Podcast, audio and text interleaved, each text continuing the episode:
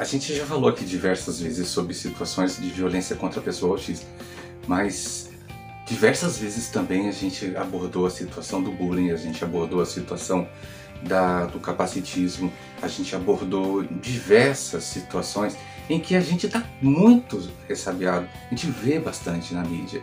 Mas muitas vezes a gente deixa de perceber que existem outros tipos de violências contra a pessoa autista que de repente eu posso ajudar. Eu posso ajudar mudando o meu próprio comportamento em relação a como eu vejo a condição, a situação autista.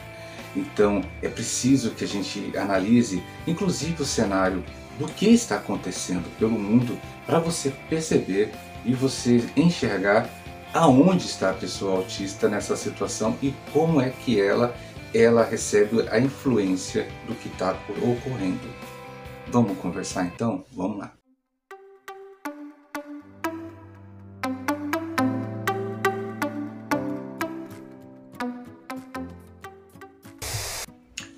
A gente vê diversas situações que estão acontecendo pela comunidade autista e muitas vezes a gente passa desapercebido. A gente fala muito né, de capacitismo, que capacitismo é aquela situação onde eu, eu acredito que uma pessoa que tem uma certa que tem uma deficiência ou tem uma limitação, ela não tem capacidade de fazer, inclusive as coisas mais simples. Por exemplo, você falar é, em nome de uma pessoa que consegue falar ah, pergunta o que, que ela tem, por que, que você não pergunta para a pessoa? Esse termo capacitismo foi uma, inclusive, está acabando virando uma ferramenta de proteção das próprias pessoas que se sentem agredidas o tempo inteiro por essas frases, esses dizeres que muitas vezes saem das nossas bocas sem a gente perceber.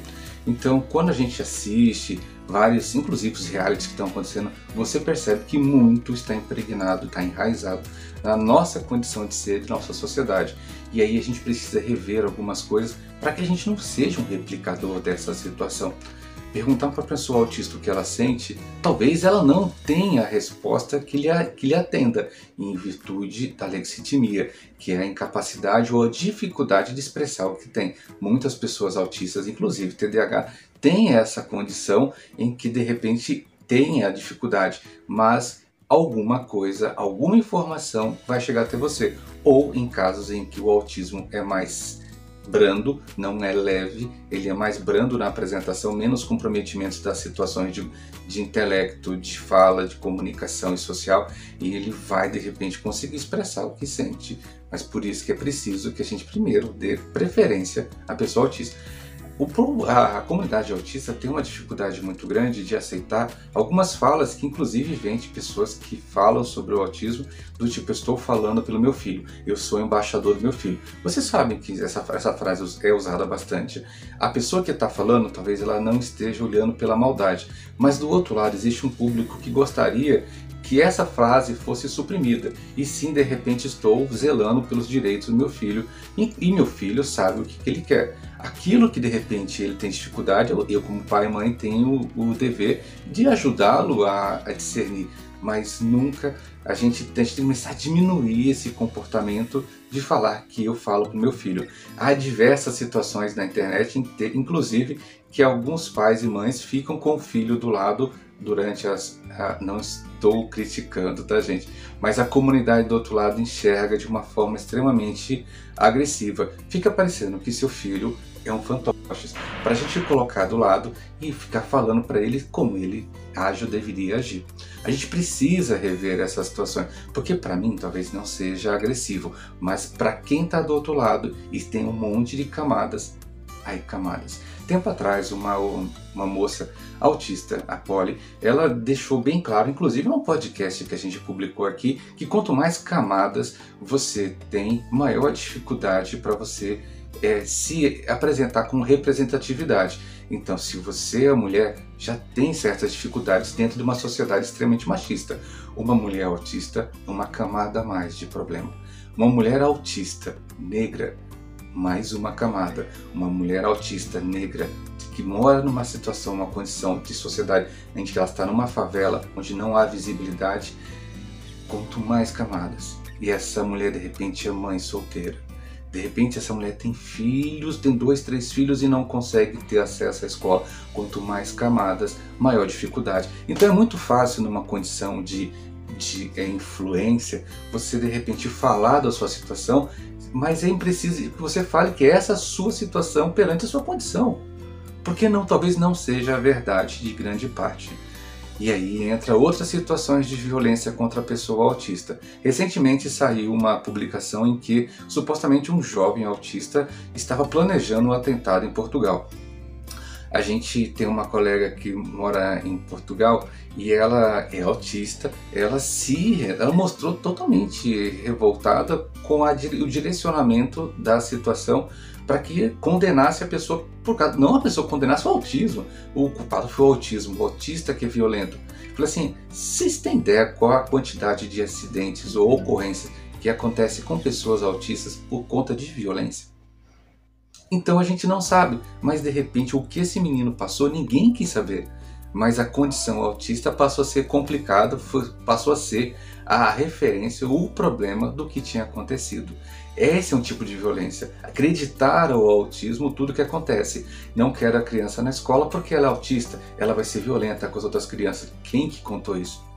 Então, uma criança descompensada, ela sem medicamento, ela em distúrbio sensorial, ela em tempestade sensorial, realmente ela pode fazer, de repente, ela se descontrolar.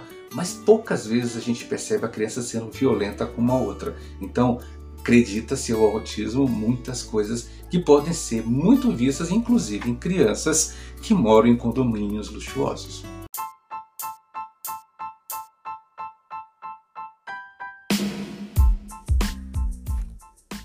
Você está ouvindo Meu Mundo Autista a informação que vence o preconceito.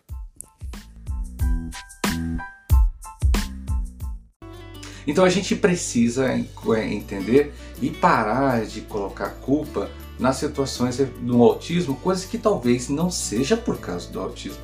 O autismo sim pode potencializar situações que acontecem na pessoa autista, mas de repente não é a o que mais acontece. A gente sabe que existem pessoas autistas que estão em condição de suporte nível 3, onde era antigamente chamado severo, em que os medicamentos são muito necessários para poder controlar o humor e a agitação provocada pelo excesso de informações que ela tenta filtrar e não consegue. Então, mas essas crianças dificilmente vocês vão ver nas escolas, porque a tendência da criança, do jovem que está em nível de suporte, ela tem ensino individualizado ou ensino especial.